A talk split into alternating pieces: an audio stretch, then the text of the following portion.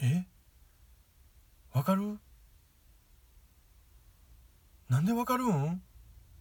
え？すごい。なんでそこまでわかるん？って中学3年生の時に、えー、ある女子に言われたことがあるんですけどもそら1時間も好きな男の話を延々と聞かされたら大体それぐらいわかるやろうって思ってました。竹蔵です。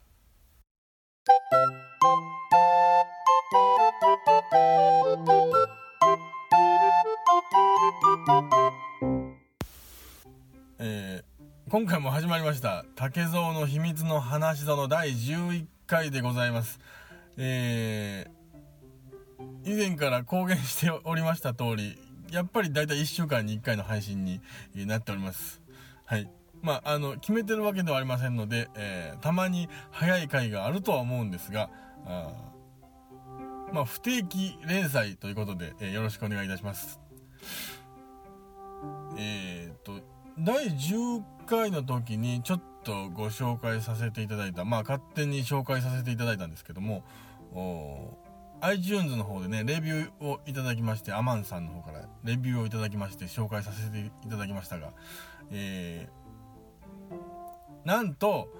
おば 当番組に、えー、お便りが届いております。いややっとねこのやっと僕の口から言うことができてすごくまあテンションが上がっておる次第なんでございますけども、えー、それではあの発表させていただきます。お便りのコーナー。ありがとうございます。はい記念すべき、第まあ前回前回というかこの間はまあレビューの方だったんですけどもまあ、直接番組の方に、えー、まあ、お便りというか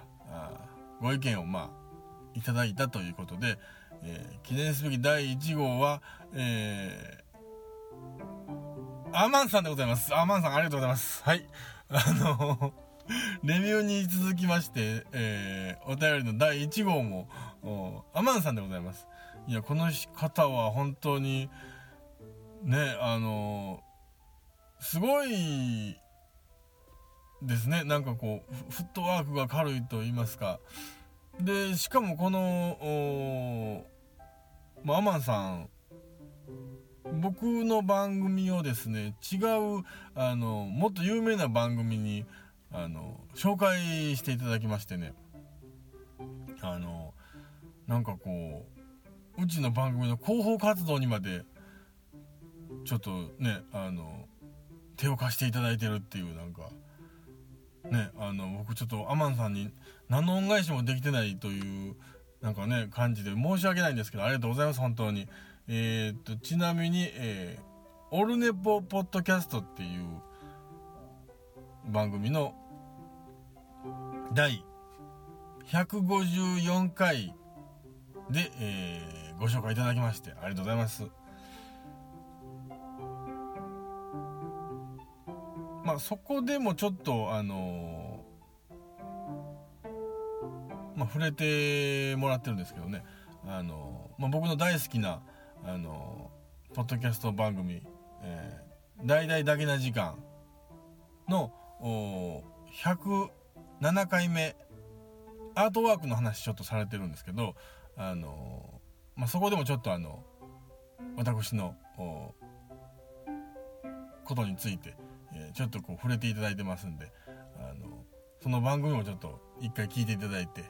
で、えー、ちなみにそのアートワークの話っていうのはあ7月中に、えー、聞いていただかないとちょっと分かりづらいので、えー、ぜひ、えー、7月中にあの聞いたことない方は一度聞いていただきたいと。そして、えー、その大々だけな時間の107回目を聞いていただいて、えー、まあ私も私のアートワークもちょっと書いてほしいわみたいなあ気持ちになったらオファーいただいてもあのお待ちしておりますのではい。ちょっと時間はかかるかも分かりませんけどね。はい。よろしくお願いします。ちょっと話はそれましたけどもアマンさんからの番組へののご意見ご感想のことをちょっとご紹介させていただきます。はい。えー、祝第10回レビューを読んでいただきありがとうございます。今回のデザインの話名台詞の使い方勉強になりました。1話あ1回1回の配信のクオリティに気を使い配信間隔が伸びることを心配されていましたがポッドキャストは気楽にやるものだと思いますので竹蔵さんのやりたいようにマイペースでぼちぼちやられてはいかがですかね。私はのんびりと更新を待っていますのででは失礼します。いやあったかい。あったかい。本当にありがとうございます。多分ちょっと僕今回の配信というか収録に関して、えー、ちょっとまあねいろんなこうテンションが上がっておりますので若干早口になっております。ご了承ください。それでですね、えー、その竹蔵に喋らせたい内容っていう項目がありまして、えー、そこにもちょっとあのアマンさんからいただ提案いただいてるんですけどね。あの竹蔵さんの不思議な体験あれば聞かせてくださいっていうことなんですけどもあの大体不思議な体験っていうことってまあちょっとねあの怖い話からちょっとファンタジーな話とか大体その2曲に分かれると思うんですけどまあ僕ね実は霊感みたいなもんって、まあ、ほぼ皆無なんで本当にそういうあの不思議な体験ってないんですけどあの、まあ、不思議というかなんなんでやねんっていうことがあ、まあ、年に1回か2回ぐらいあるのはあるんですよ。それをまああのファンタジー寄りに喋っていくと竹蔵には妖精がついているんではないかっていうお話なんですけどあのまあ何のことない僕ね結構その足のね小指をあの柱にぶつけたり、えすることがあるんですよ。であの、まあ、空間把握能力があの欠乏してるのかあなんかこう自分の幅をね分かってないというかあの肩がちょっとこう曲がり角でこう壁にドンってぶつかったりとかねあの早く曲がりすぎてちょっとドンってなったりとかねするんですよ。あんまりあの人と肩がぶつかり合うようなことはないんですけど壁とかねドアとかにようぶつかるんですけどその年に1回か2回ぐらいにあのなんでこんなところが引っかかんねんっていうところが引っかかる時があるんですよ。あの例えばあのまあフード、フードがついてるようなパーカーってあるでしょ？あの、パーカーの、あの、ポケット、えっ、ー、と、まあ、お腹の左右にあるよ、ある、ポケットあるじゃないですか。あれがね、あの、自転車のハンドルに引っかかったりとか、ね、あの、うん、まあ、ワイシャツっていうか普通のカッターシャツ着てて、えー、第2ボタンと第3ボタンの間に、えー、ドアノブが引っかかったりとかね、あの、な、なんでこんな時にこんなところが引っかかんねんっていうことが、結構、結構っていうか年に1回か2回あって、で、まあ、この間ね、あの、その年に1回か2回のことがまあ起こったんですけど、あの、シャツ、襟付きのシャツにね、あの、に、あのボタンダウンのシャツってあるじゃないですか。あの襟のとこ襟襟にこうボタンがついててこうピラピラせえへんように止まってるあのネクタイが締めれるようにこう止まってるようなあのボタン。あそこの襟襟にあのハンガーが引っかかるっていうあのちょちょっとねこれはもう誰かが引っ掛けに来ないと引っかからへんような場所に引っかかりましてね。あのあれはねまあ不思議な体験といえばあの不思議な体験ですね。あのなんかこうなんかねあのもうこれはあの妖精が俺に何かを引っ掛けてきてるんちゃうかっていうぐらいミラクルな場所やったんでね、あれはちょっと不思議なんですけど、まあね、あそういう時って何かの暗示だとか言ってね、あの、こう、この、その数秒がなければ大変なことになっていたみたいなあこともまあなさそうですし、うん、まあ単 単に、えー、僕があのー、注意不足やっていうのも あるんですけどもその注意不足にしたってあの袖にハンガーが引っかかることはまあないやろってまあ思ったりするんですけどね。まあ、あの本当にねあの不思議な体験っていうのはあのもも僕なんてなもうこんなもんですよ。これこれぐらいしかあの今ちょっと思いつかなくて。はい。不思議な体験。あの皆さんもありましたら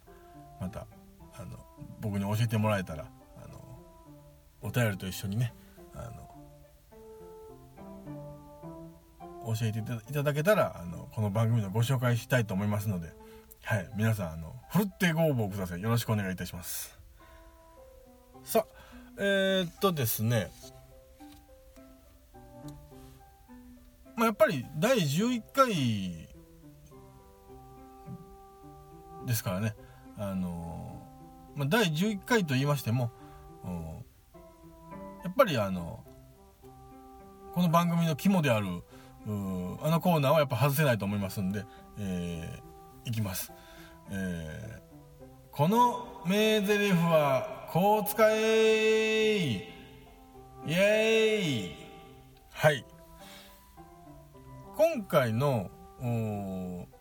紹介させてもらう作品なんですけど漫画ですね、えー、まあもう映画化もされましたしとっくに映画化もされましたしアニメでも映画したんですかね、まあアニメも以前やってましたし、えー、まあ、ほとんどの人がね、あのー、知ってるんじゃないかっていうまあ有名な作品なんですけど「えー、宇宙兄弟」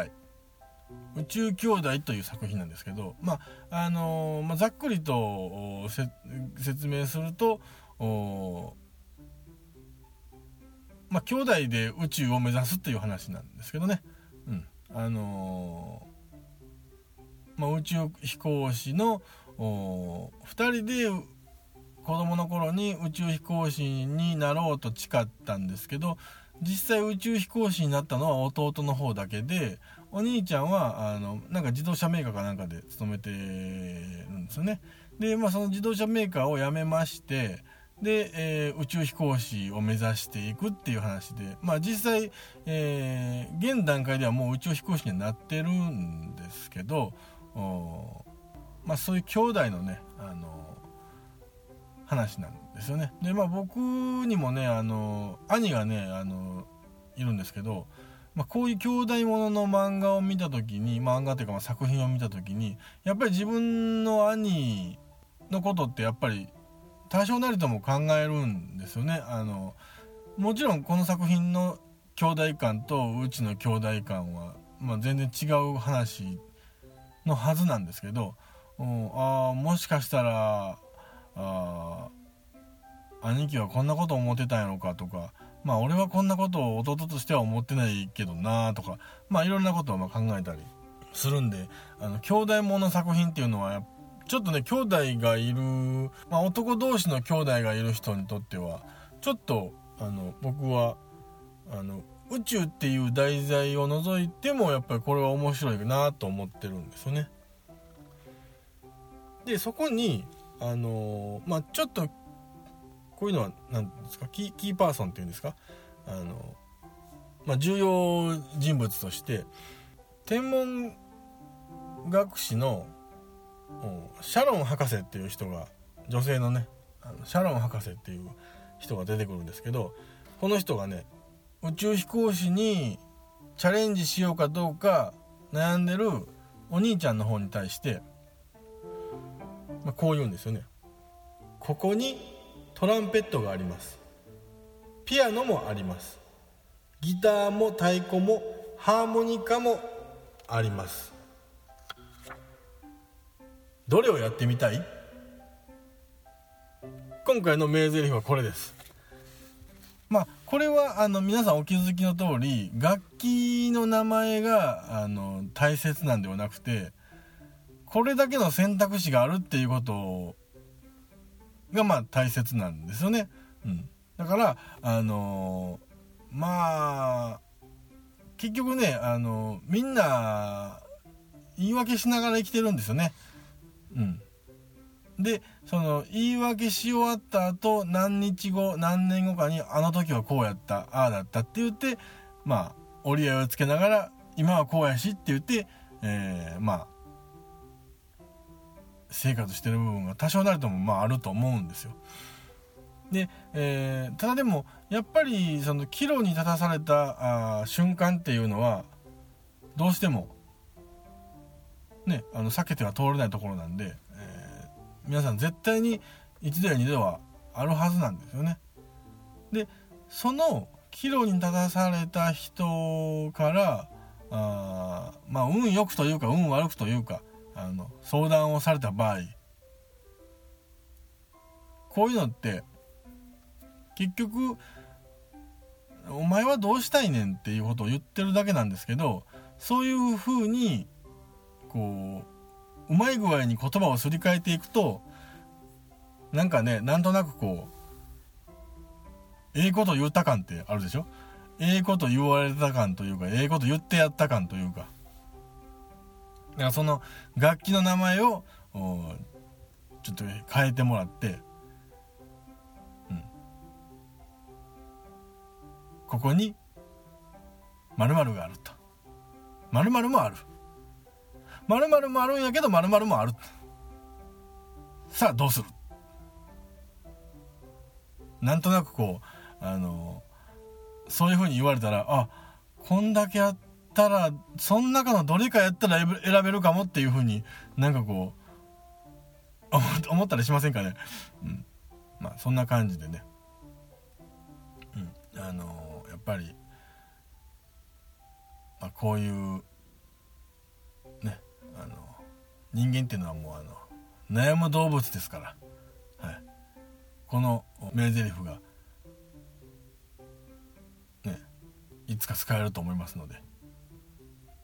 どうかそのタイミングがあれば皆さん使ってください。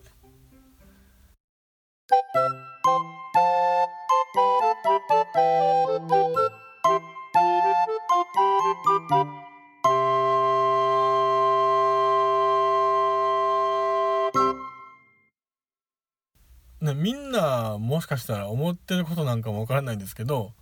前回のレビューに引き続き今回の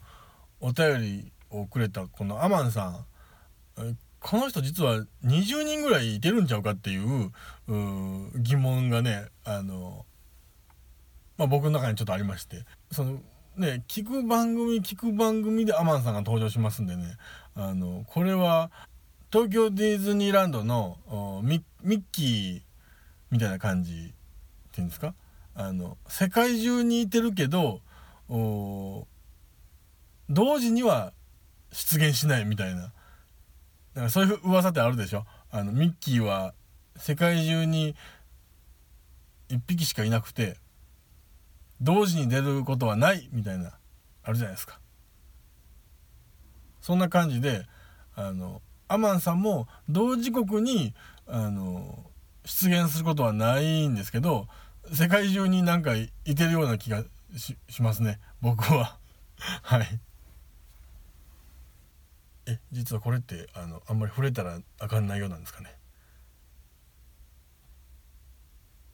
大丈夫ですかね？どうも竹蔵です。ポッドキャスト竹蔵の秘密の話園を最後まで聞いてくださりありがとうございます。